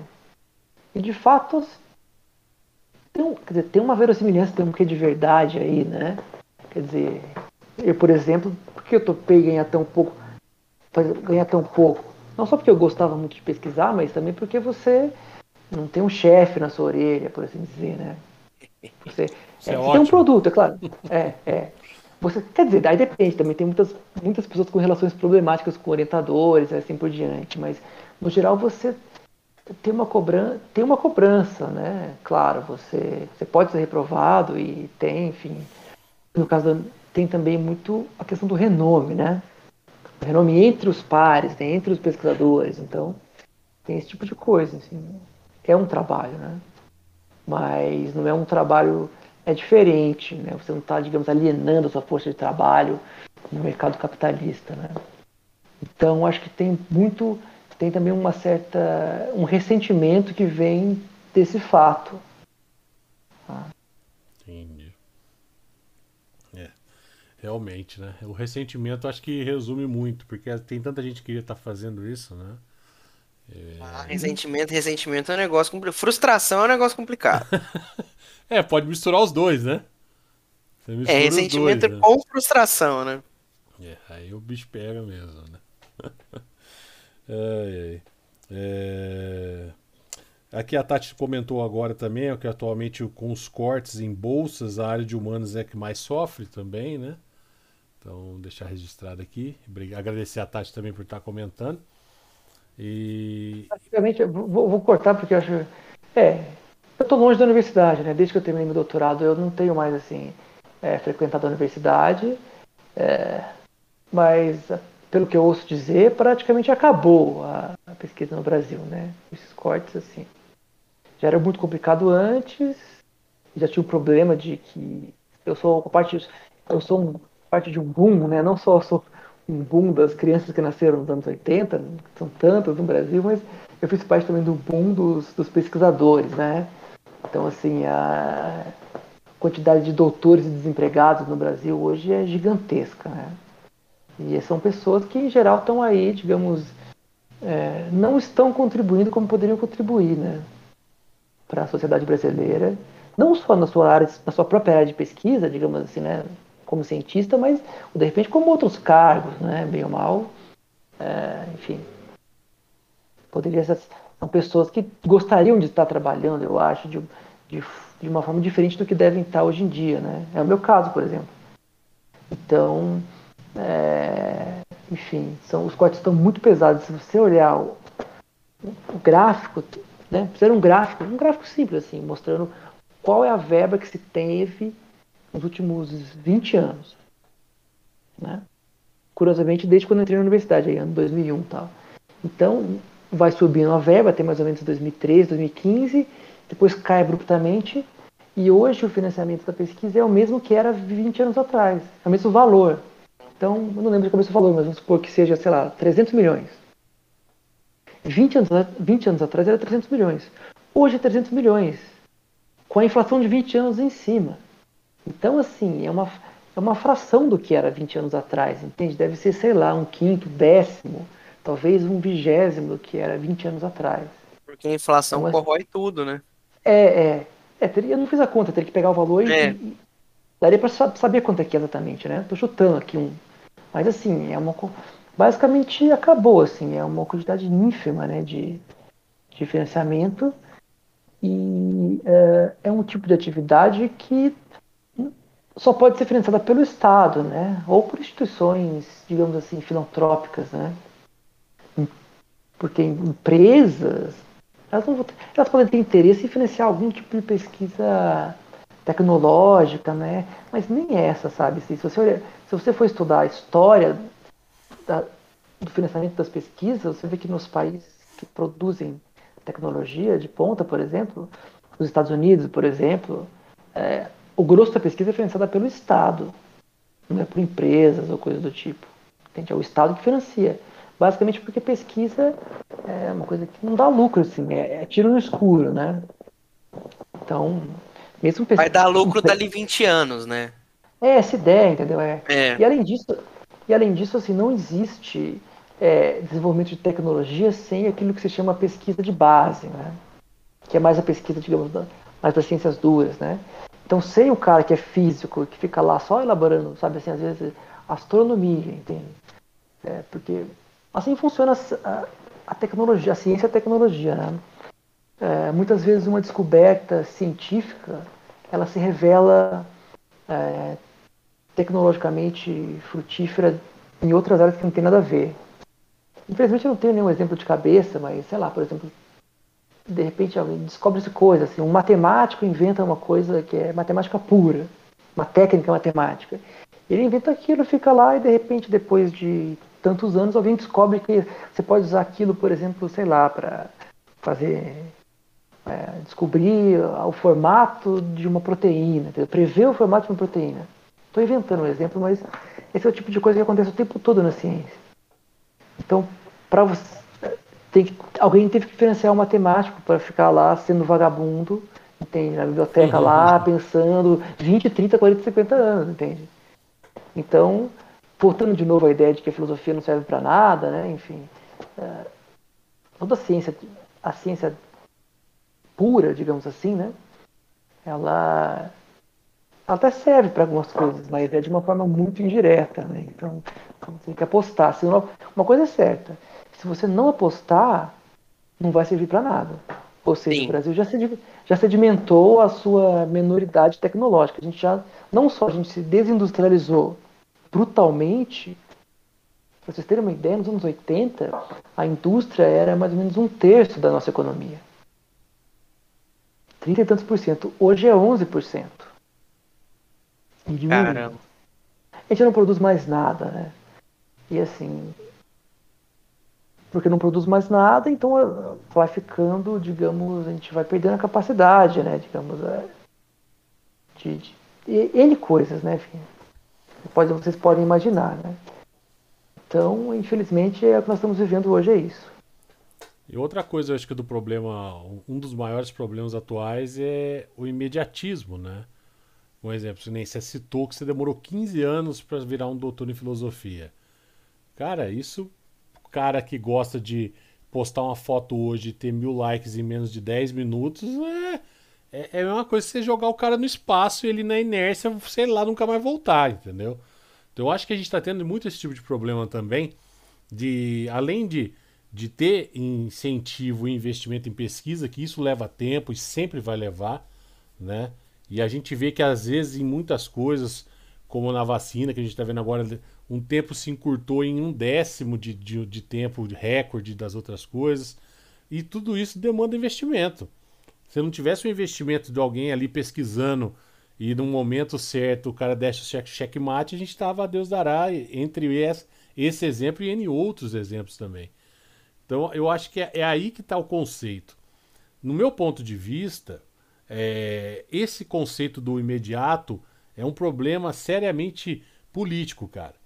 Aí você vai falar, mas por que, que tem a ver uma coisa com outra? Que todo mundo que entra tem um período, e todo mundo que entra nesse período que seja de um mês, um ano, dois anos, quinze, quer que as coisas aconteçam o mais rápido possível para que fique ele o nome na, marcado na lua, no raio que o parte, sei lá onde ele quer marcar o nome dele. Então, tipo, você entra, coloca uma pessoa lá, quatro anos. O que, que é mais fácil mostrar trabalho? Cortar todas essas pesquisas que demora 20 e falar, cara, esse dinheirinho aqui tá Fazer estrada. Você tá entendendo? Então, esse é o problema. A gente tem um problema seríssimo em querer mostrar tudo o mais rápido possível. A gente tem que colocar placa, a gente tem que fazer inauguração, é isso que a gente tem que fazer. Então, essa ideia do de que é o que a gente estava discutindo no podcast passado com, com o Maurício, falando de projetos. Você tem um projeto para o teu país, não é um projeto meu que estou aqui agora e vou embora daqui a pouco. É um projeto de país como um todo. Se a pesquisa vai demorar 20, 30 anos, cara, se a gente tivesse feito isso há 20, 30 anos, a gente estava colhendo fruto agora. Agora, se você demora um dia aqui, pode ser seis meses lá na frente. E Só que essa ideia de que todo mundo fica nesse contexto de ah, é vagabunda, não presta, o cara fica sentado o dia inteiro, é, é milhões e milhões, não sei das quantas, e são levados a pensar dessa maneira. Então eu acho isso muito errado. Então eu acho que a gente, se a gente tivesse um projeto onde muitas pessoas não pudessem colocar a mão, mas um projeto voltado para o nosso país por inteiro, as coisas iam funcionar muito melhor. E quando eu digo isso, a gente já discutiu com o Demartini aqui um projeto para educação, um projeto para ciência, um projeto para pesquisa e tudo mais, onde não, não, tivesse essa influência direta de alguém querer fazer o nome. Ah, pô, economizei 600 trilhões de reais aí porque eu joguei todos esses vagabundos pro Raico Party e eles que se dane. Então é isso que eu acho que está faltando. Projeto. Sabe? E, e, e tentar, entre aspas, blindar esses projetos para que as coisas funcionem. É, e, e, eu incluo a educação, e como eu já, já falei, a gente já conversou com o Demartini, a ciência, as pesquisas e tudo mais. Agora, se não você cresce em cima de umas coisas e cria na cabeça de todo mundo que escuta isso que é desnecessário. E uma coisa, e uma coisa que o que o Léo até comentou, que a gente se desindustrializou, cara, isso vai ser um problema nos próximos anos, porque, por exemplo, você para e pensa, o que, que é o grande, a grande exportação do Brasil? A grande exportação do Brasil é carne. É carne, é soja, é piriri pororô. Hoje em dia, qual que é a tendência desse mercado de carne, de gado, essa coisa? Cara, a gente vai ter carne artificial idêntica à que você come é, hoje em dia. A tendência é essa. A partir do momento que você não vai ter mais gado, que você não vai ter mais. É, saca? Você vai fazer o quê? O que, o que que nós vamos fazer com o país? Saca? Porque é uma coisa séria. Se você for para pensar, daqui 10, 20 anos, a gente vai olhar para trás e falar: nossa, a gente era bárbaro de, de matar uma vaca para ter carne, para ter. Saca? Porque a, a, vai chegar nesse ponto. Vai chegar nesse ponto. Aquele cara lá do. do o outro amigo do, do Jeff Bezos lá, o cara da Virgin lá, ele tem uma indústria desse negócio de, de, de carne artificial. Que é idêntica a carne é, a carne comum, saca? E aí, o que, que a gente vai fazer? Vai fazer o que com esse monte de gado e pasto que tem aqui? É, vai começar Nada. a pesquisar naquele dia. Entendeu? Então, tipo, cara, é uma total, é um total falta de, de projeto, pensar, mas é, aquilo, mas é aquilo que nós estamos falando, ah, é o vagabundo, o cara tá sentado lá estudando sem fazer nada, é o, é o filosofia noturno, saca? É, é problemático, cara. É, sinceramente. É... Gostaria, é, eu gostaria de comentar o, três coisas, né? A ideia de projeto de país, a ideia de imediatismo e a questão da, da, da desindustrialização, né? É, é, quando a desindustrialização, veja, veja a Covid, o Brasil não foi capaz, não é capaz, não foi, não é capaz de desenvolver uma vacina e produzir uma vacina. Ok, até para desenvolver uma vacina, mas não há tempo, né? A vacina que nós desenvolvemos aqui foi em parcerias, tudo bem, ótimo, parceria com a China, certo? A Coronavac. Mas, é, veja bem, nós já não temos capacidade tecnológica ser deixados à míngua, certo? Vamos supor que o mundo inteiro dissesse, ó, oh, se vira aí, estou mais ocupado comigo. Pode acontecer, né? Sim. Não posso te ajudar, não posso te ajudar, se vira. O que acontece? a gente não consegue desenvolver e produzir uma vacina aparentemente a tempo. Né? Isso tem a ver com a desindustrialização. Né? Então, acho que o. Tô falando para trás, né? Agora o João já coloca pra, as coisas para frente, né? Então, já, aí, então, pois é, aí nós já perdemos, estamos totalmente fora, a gente não vai. Nós estamos fora, né? Ora, é interessante porque, se eu não estou enganado, na história do Brasil, justamente a, a ideia de projeto de país ela surge como um projeto de industrialização do, do país, né? elaborado e tocado pelos militares brasileiros. Sim. Né? Então é, eles elaboram esse projeto, em parte porque eles tinham uma rivalidade com a Argentina, né? Mas, enfim, eles elaboram esse projeto aí nos anos 20, digamos, né? Tem um movimento do terentismo, eles... Começa antes, né? Ah, aí em São José do Rio Pardo, certo? O Euclides da Cunha era um militar, né? E foi uma figura importante. Né? O livro que ele escreveu foi um livro muito importante para o Brasil se descobrir, certo? Para o Brasil pensar a si próprio. Ele vivia numa época racista, né? E escreveu um livro mostrando que é, o, o, os mestiços do interior do Nordeste, que todo mundo dava como a escória do lixo, na verdade eram pequenos prodígios, porque viviam no meio do nada, de seca, e foram capazes de organizar uma cidade, um exército, certo? De guerrilha, mas pouco importa.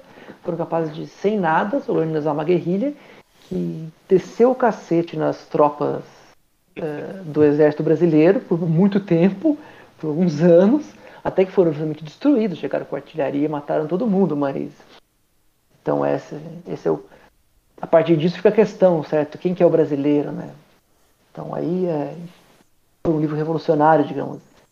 E um dos primeiros que nos ajudou assim a pensar, a nos pensar de uma forma um pouco mais, mais própria, mais inteligente. Uh, ele era um militar. Era um militar. Então quer dizer, é, os militares eles foram intelectuais já no Brasil, né, um pouco. E eles bolaram esse projeto, digamos, de, de país, né, contra a oligarquia dos proprietários de terra.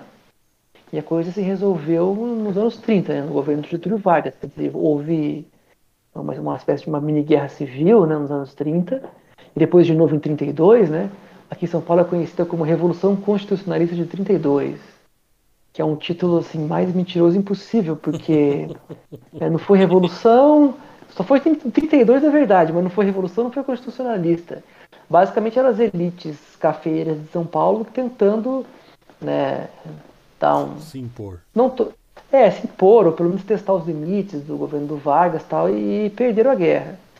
Então, bom, eu não sou grande conhecedor da história, né? Por outro lado, também passaram o recibo de que eles precisassem, eles iam pro pau contra, né? Mas enfim, então, a partir daí os, os militares assumem o projeto, eles, por assim dizer, tomam as rédeas, né? E, e qual era o projeto? O projeto era industrializar o Brasil. Só que foi um projeto de, de industrialização é, a ferro e a fogo, né? Ou seja, um projeto, ah, alguns sociólogos chamam de modernização conservadora, porque foi meio que na base da porrada, né? É, veja as periferias, por exemplo. São Paulo tem uma. Todas as capitais ou cidades maiores do Brasil têm uma periferia gigante, né? O que é essa periferia? Bom, dentre outras coisas, é um tipo de habitação que não foi planejada, né? Por quê? Porque o Estado não, o Estado poderia ter planejado. É uma questão que tem que perguntar para os urbanistas, mas eu acredito que sim, né?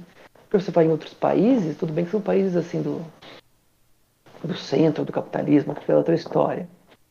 Mas se vê em outros países uma forma de urbanização mais bem planejada, né? As pessoas vivem melhor porque houve um planejamento por parte do Estado e das elites, digamos, né? do dinheiro, né? No Brasil, não. Então foi um projeto de modernização, mas no qual uh, o povo nunca teve um papel assim. O papel do povo era mais ficar quietinho e trabalhar, né? Mas houve, né? Mas houve. E acho que a grande novidade que nós estamos experimentando agora é que, pelo menos na minha opinião, é o fato de que os nossos militares eles não têm mais projeto para o Brasil. O projeto para o Brasil é obedecer cegamente aos Estados Unidos e aumentar o salário deles o máximo possível. E acumular funções, recebe uma vez como militar, outra vez como ministro. Né? Agora a última notícia foi que mais de 100 militares foram promovidos a marechal. Isso, um né? cargo que não existe é, fora de tempo é, de guerra. É. É, exatamente. né? Então, quem, quem, falou que a gente não está em guerra? Ninguém falou isso. É. é. Eles não ligam. É, pois é. Então, isso quanto à ideia de projeto. Então, acho que, na verdade, o todo o problema... Esse projeto de nação durou dos anos 30 aos anos 80. Foram 50 anos. Né? Ora, quando chegou nos anos 80, bom, aí teve que entrar em detalhes históricos, mas é, 80 para 90, certo? Que com o surgimento do neoliberalismo e assim por diante, o Brasil entra nessa roda E aí muda, né? Quer dizer, aí não tem mais projeto de país, né? Agora é projeto. A desindustrialização foi um projeto também, né? Ela foi, digamos, tocada. Abriu o governo do Collor em 90, ele abriu a economia brasileira de uma forma desastrosa, tipo, para as importações, entra aí. Claro que tinha muita indústria no Brasil que era meio, né, digamos, é, não era estado da arte, digamos assim. Mas aí vem a questão, é melhor você ter uma indústria protegida no seu país, que, que dá emprego. Tudo bem, tudo bem que assim, talvez fosse impossível manter aquele modelo, né? No mundo inteiro é, houve mudanças, mas mais ou menos, né? Porque se você olha a história, por exemplo, da Coreia do Sul, ou mais recentemente da China, certo? A China é mais complicado, mas pega um país um pouco menor, a Coreia do Sul, por exemplo, né? Pô, nos anos 80 o Brasil, em termos industriais, era assim, não era uma potência, claro, nunca não teve alta tecnologia, mas o Brasil era um país é, altamente industrial, altamente industrializado, produzia uma série de coisas, exportava muita coisa, exportava automóvel, exportava arma, exportava uma série de produtos industrializados a vários lugares do mundo, certo? É bem mais do que a Coreia do Sul, sabe? E hoje a Coreia do Sul é uma potência industrial, assim, eles têm empresas globais, né? Samsung, Hyundai. Hyundai Até... não faz só carro, Hyundai faz navio. Sim. Então, mas esse, e, esse é um, é um é. exemplo, assim, só, só para não perder a ideia, é um projeto, é um exemplo de projeto. Hoje, mas, mas, mas hoje... a gente, a gente Vai lá, Rodrigo, você primeiro. Hoje o que acontece? É, hoje a gente recebe toda a tecnologia vindo de lá, que são as mais tops, que, que tem, que tem. que é uma coisa que você pega e sabe que o nome já te diz o nível da tecnologia, só que isso demorou para acontecer. Mas foi feito um projeto no qual hoje você absorve tudo isso, então todo aquele investimento, sei lá, desde da, do pós-segunda guerra e vem vindo aí, e, e guerra entre Coreias e tudo mais, hoje eles, eles nadam de braçada. Entendeu? Nadam de braçada por um projeto que eles abraçaram.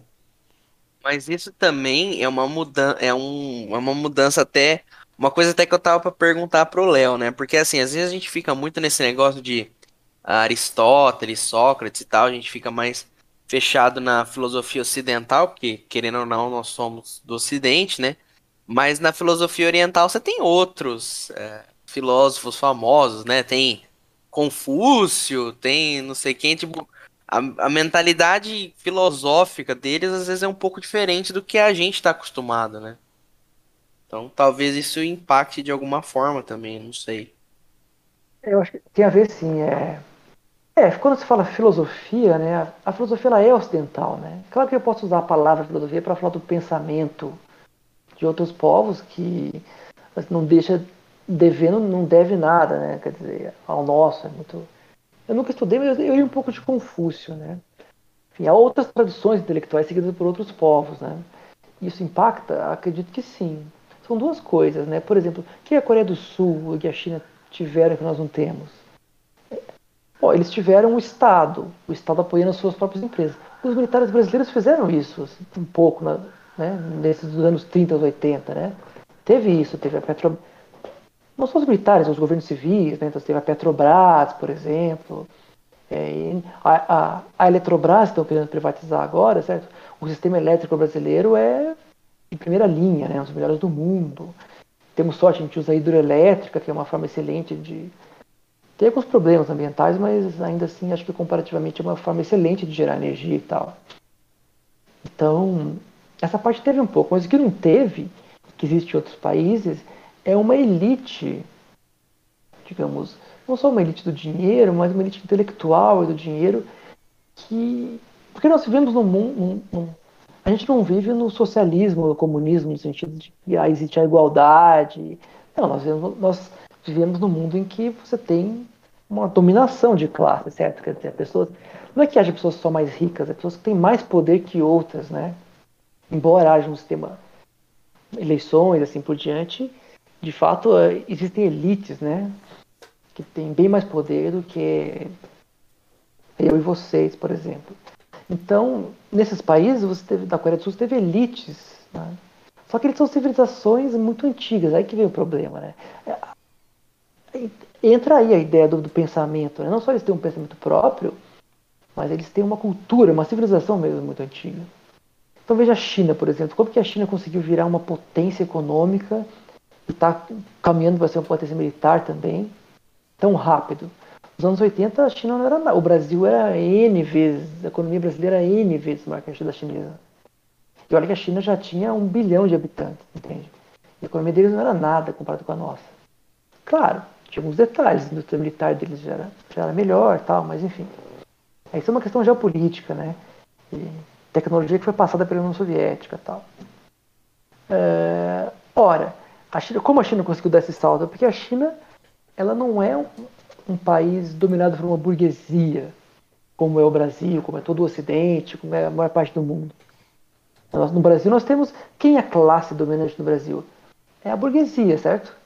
A população gosta de falar que os políticos em Brasília, tudo bem, os políticos, né? É, tá uhum. difícil. É. Generalizando, né? Tem. Mas enfim. Mas eles são. Eles são a elite do, do país? Acredito que não. Eles são, digamos, funcionários dessa elite, né? Uma elite não quer dar sua cara a tapa, entende? Arriscar ser preso, assim por diante, porque bem ou mal, toda semana um vai preso, né? Assim, todo mês, sei lá. É, escândalo de corrupção prende. Hoje prenderam, acho que o Roberto Jefferson. Todo dia prende alguém. Vai né? ter o Roberto Jefferson. É, é. Você não vai prender o dono do Itaú, ele nunca foi preso. Só o Odebrecht que foi preso. Tem que ver por que, que justo esse. Né? É, Enfim. Saiu do esquema. Só né? um. É, só um que foi pego, né? O resto não foi. Ah, enfim.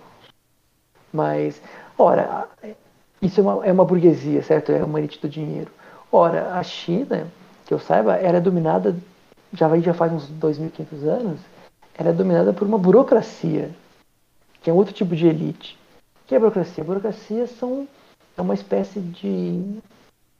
são meio intelectuais e meio funcionários públicos, certo? Que confucianos, todos, aí vem o, o pensamento, todos inspirados na, seguindo, digamos, a filosofia de Confúcio e outros, mas enfim, aquela tradição chinesa, né? E, e é isso, o Partido Comunista Chinês hoje, é, a meu ver, é uma reencarnação do, da burocracia confuciana que vem governando a China há 2.500 anos. E eles conseguiram, por isso que o país, eles, eles têm um projeto de país, eles conseguiram implementar esse projeto. Então eles controlam, digamos assim, a economia chinesa, né? Mais do que a burguesia chinesa. Eles controlam a burguesia chinesa, até certo ponto, embora eles sejam também burguesia, mas a lógica deles não é essa lógica, como no Brasil, de, lucro, né? Quer dizer, no Brasil o problema é esse, nós não temos nenhum tipo de... É, tem a ver com o fato de ser um país colonial, né? E ex-escravocrata. Então aqui é o contrário da China, né? Você tem uma elite que vê o país como um território para ser predado, como era 500, 500 anos atrás. Aqui a gente vai arrancar o pau-brasil e deixa os índios morrer de fome. Porque os índios somos nós agora. Então. É. Mas, mas, mas engraçado, tem até um livro muito bom, eu preciso ler esse livro uma hora, que é do, do, do professor Gessé de Souza, que é a Elite do Atraso, né? Que ele realmente ele, ele bate nessa tecla de que aqui no Brasil a gente tem essa elite que realmente não quer que o país é, se desenvolva, né? É, eu... tem, é, é, aquela coisa, uma outra coisa também que é importante pro pessoal que tá nos ouvindo entender que, tipo assim, ah, nós estamos falando da China, que a China conseguiu. Galera, assim, nós não estamos falando que aquilo lá tá certo também, não, tá? Que aquilo lá, lá tem trabalho escravo infantil, tem um monte de problemas, problemas ambientais sérios lá. Tem altas, altas tretas também, complicadíssimas. Mas é que assim, o que a gente tá, o que a gente tá mostrando aqui é que você tem um outro lado do negócio. Parece que do lado de lá o negócio tá dando mais certo. Agora, a que custo que se chegou nisso?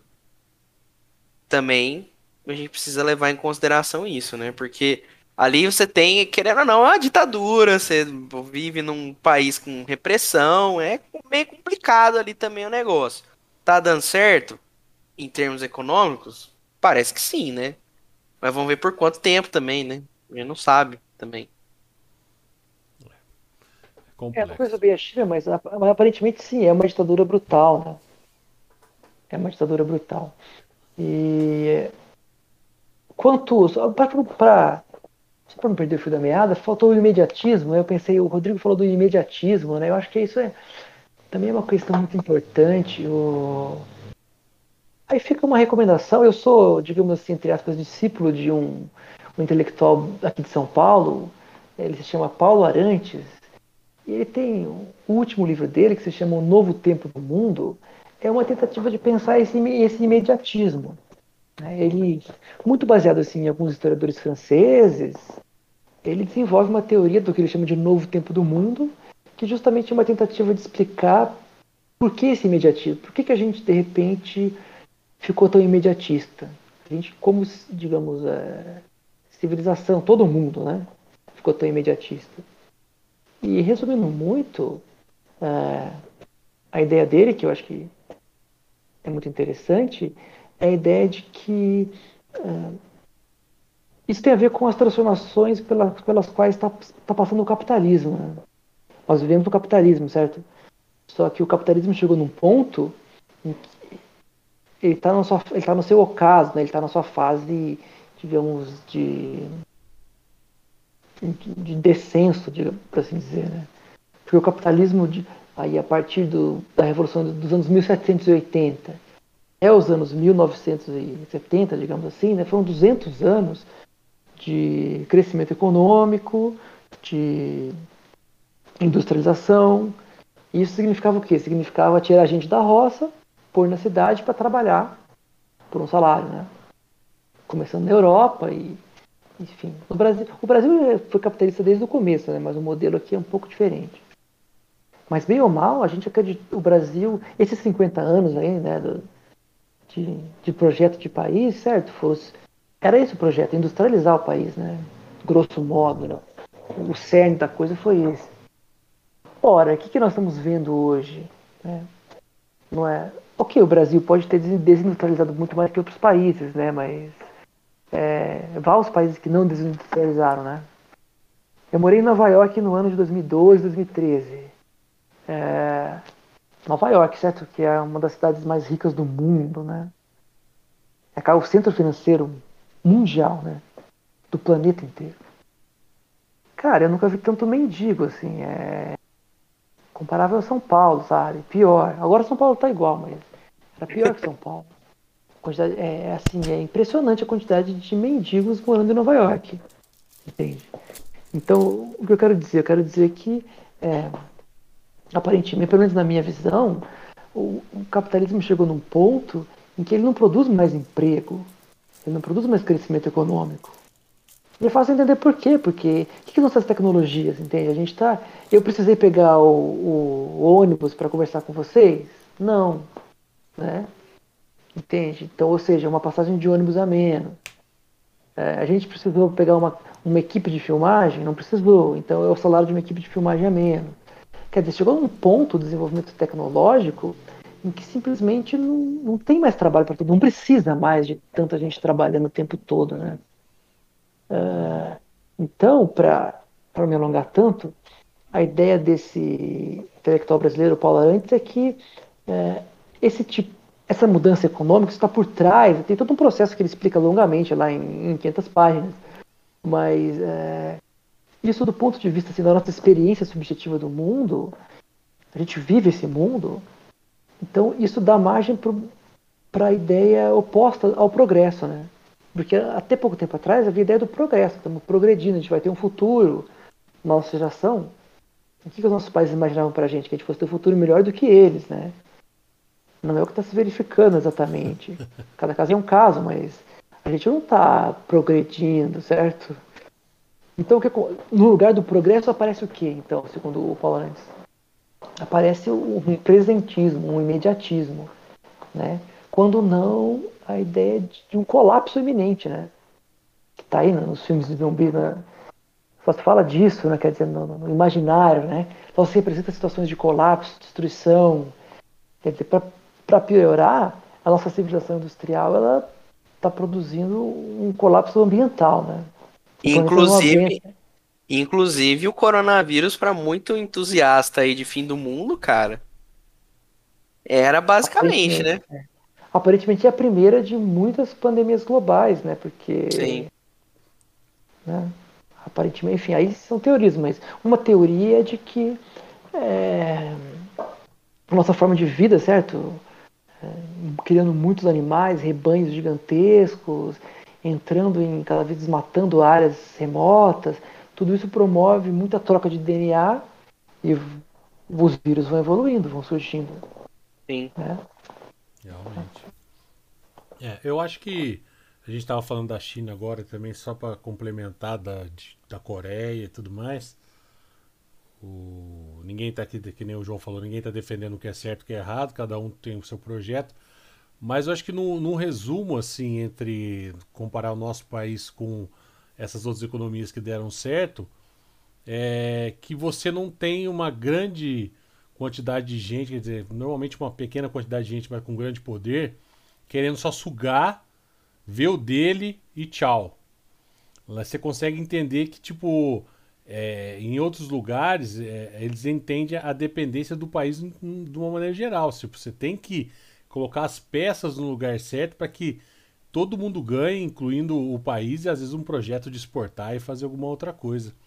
É, talvez eu acho que pelo menos foi é, eu, eu consegui tirar de, de, dessa ideia. Né? Não estou falando sobre os meios de chegar até ela, mas é, entender melhor o que, que é, é, uma pessoa querendo só sugar e uma outra também querendo sugar, mas de uma maneira um pouco mais assim, distribuir as coisas de uma maneira mais coletiva, né? Porque hoje você tem a pessoa só querendo para ela e tá bom demais e que você dane o resto. Então acho que isso é um, é um conceito que, que fica bem claro, uh, onde você tem talvez uh, esse contraste mais duro ainda de como funcionam as coisas aqui em outros lugares também. Para você ter uma ideia, um, um projeto de lei que está no, no Congresso é, acho que é um projeto, projeto de lei, enfim, uma coisa, uma ideia que está sendo discutida é permitir que haja contas em dólares no Brasil. Nos bancos brasileiros você possa ter uma conta em dólar. Caramba. Ou, é, ou seja, para quando afundar o país, já está a conta em dólar, entende? Quando o real afundar de vez, quando afundar tudo, quem tiver dinheiro já está com dinheiro em dólar aqui, transfere para outro país ou mantém aqui mesmo. Quer dizer, isso vai, é preocupante. Quer dizer, o plano, ao meu ver, é saquear mesmo. Eles é. já estão planejando. Se vai saquear, uma hora vai acabar, entendeu? Você chega o exército dos hunos, dos mongóis, põe fogo em tudo, então uma hora acaba. Então já tão, eles já estão querendo garantir que o tesouro deles vai estar em dólar, né? Não em real, porque aí derrete e não vale nada. Justamente. É, é, é realmente preocupante, né? Não, eu, eu, o mais preocupante é se colocar um negócio desse em, em discussão, né? Então é realmente só para quem não quer enxergar, não tá vendo que o negócio já tá no fundo do poço e só quem, só a gente não sabe, né? Então, precisa falar muito sobre isso aqui também. Vamos ver os comentários aqui, ó. Lá do Matheus Fará e da Ana também, nossos grandes amigos lá de eras remotas dos anos 90 e até ah, hoje. Que legal. Bom, né? Ele falou assim, ó, muito bom esse encontro. O país passa por um desmonte da ciência e também de outras áreas, infelizmente que no futuro próximo a gente possa voltar a ter esperança. Né? Um abraço a todos, Matheus e Ana aqui também. Ele acabou de mandar uma outra, uma outra mensagem aqui. A especulação é, é que manda hoje em dia, né? hoje na economia. Né? Muitas indústrias consideram mais rendável investir no mercado financeiro do que na própria produção. Né? Então, fica aí a, a outra maneira de se pensar em imediatismo, lucro rápido e depois se eu quebrar a gente vê que jeito que eu vou te pagar, entendeu? Mas alguém já tá com essa grana guardada em algum outro lugarzinho bem mais legal do que aqui. Valeu, um grande abraço pro, pro Matheus, pra Ana aí também. Então lá de, de, Imagino que eles estejam em Ribeirão prestigiando aqui o Blackcast mais uma vez. Obrigado mesmo aí. Um abraço para vocês aí, grandes amigos também. Cara, eu acho que a gente teria conversa aqui por uns quatro ou cinco anos, mais ou menos. Mas como a gente sabe que a vida não é fácil para ninguém, né? E eu tive o prazer de conseguir o Léo aqui tirar um tempinho dele do, do afazeres de, de pai de família e tudo mais, numa criancinha pequena, né? Então eu acho que eu não vou abusar muito, porque eu quero ter outras oportunidades de a gente levar os assuntos a outros patamares também. Então, eu gostaria de antemão sempre de agradecer, Léo. É uma oportunidade muito revigorante conversar com você, independente se seja através de uma mensagem do WhatsApp, pessoalmente. E aqui hoje Eu acho que a gente bateu um papo que eu nunca tinha batido com você, isso que é legal, né? Por tanto tempo que a gente se conhece, ainda a gente tem coisas diferentes para discutir e sempre com argumento. Que bom, né? Diferente de querer se impor, a gente argumenta e tenta chegar num consenso de um entender o que o outro está pensando também. É, como todas as outras pessoas que participam aqui, já vai ficar aquele convite de quando você estiver aqui, nosso estúdio estiver em pleno funcionamento, nós vamos ter uma, uma um bate-papo ao vivo ali, né? Com, com cerveja rolando na mesa, risada junto e todo mundo. Então já fica aqui o nosso convite de antemão. Todo mundo que passou virtualmente por aqui vai passar pessoalmente também, né? E eu só tenho a agradecer, cara. Eu ficar falando de você aqui é chovendo molhado, entendeu? Então, é, é uma coisa que eu sempre tenho prazer e quando você pôde participar, eu até comentei com o João, falei, João, já tem uma filosofia para nosso podcast. Você pode deixar. Cara, é, gente... é, sempre, é sempre legal, cara. É sempre legal. É isso aí, cara. Só elogios e obrigado mais uma vez, Léo. Obrigado mesmo, cara. Olha, eu que agradeço. Obrigado, Rodrigo. Obrigado, João. É, é um, prazer enorme, cara. Eu, eu que agradeço a vocês pelo convite. Acho que a conversa foi muito legal. Poderíamos realmente continuar aqui por, por muito tempo. Espero que tenha sido de interesse para os nossos ouvintes atuais e futuros, né? Acho que o podcast fica gravado. Fica, fica. É, a então. live, o podcast, está tudo disponível. É, fica para a é posteridade. É isso é muito bacana, assim, é, é, esse recurso que nós temos hoje. Eu sou da, eu sou da época da televisão, então. é, maravilha, né? Os canais abertos, com horário e tudo mais, né? É, pois é. Perdi quatro horas, quatro horas tem que assistir Cavaleiros do Zodíaco, hein, lá na manchete. Tá? Exatamente. Tá? Perdeu, perdeu. Pois é. Então, assim, é, foi um prazer enorme e estou à disposição aqui. Espero que a gente possa continuar conversando aí no futuro. É isso. Obrigado, viu, gente? Obrigado você, Léo. Agradecemos. João, obrigado mais uma vez pela companhia também. Sim. Lembrando o nosso e-mail, blá.podcast123 arroba Opa, já errei, João. Aí, Hotmail não, não, nem é. existe, Rodrigo. Não existe Hotmail mais, Rodrigo. É verdade, vamos voltar. blá.podcast123 acho que agora eu acertei. Né? Lembrando Isso. que a gente tem episódios toda sexta-feira a partir das 8 da noite ao vivo com live na nossa página do Facebook para você que está escutando a gente no Spotify e para você que também está assistindo a gente e quer rever esse e outros episódios, está disponível nas nossas lives aqui, mas se você quer só escutar, vai no Spotify, Deezer, qualquer plataforma digital da sua preferência, preferência. escolhe o episódio e escuta toda a nossa conversa lá também. Fica a gosto do freguês, né? Exatamente, né? Temos que deixar tudo disponível aqui através da tecnologia. Um grande abraço para todo mundo. Léo, obrigado mais uma vez. Aquele abraço, espero poder abraçá-lo em breve pessoalmente. E a gente continua com o Blackcast na próxima semana. E claro, aí para você que assistiu ou está acompanhando essa sexta-feira 13, como um dia ainda vou contar o porquê para mim é especial, foi especial hoje também, beleza? Um grande abraço para todo mundo. Valeu, pessoal. E até, até o próximo mais. episódio. Valeu.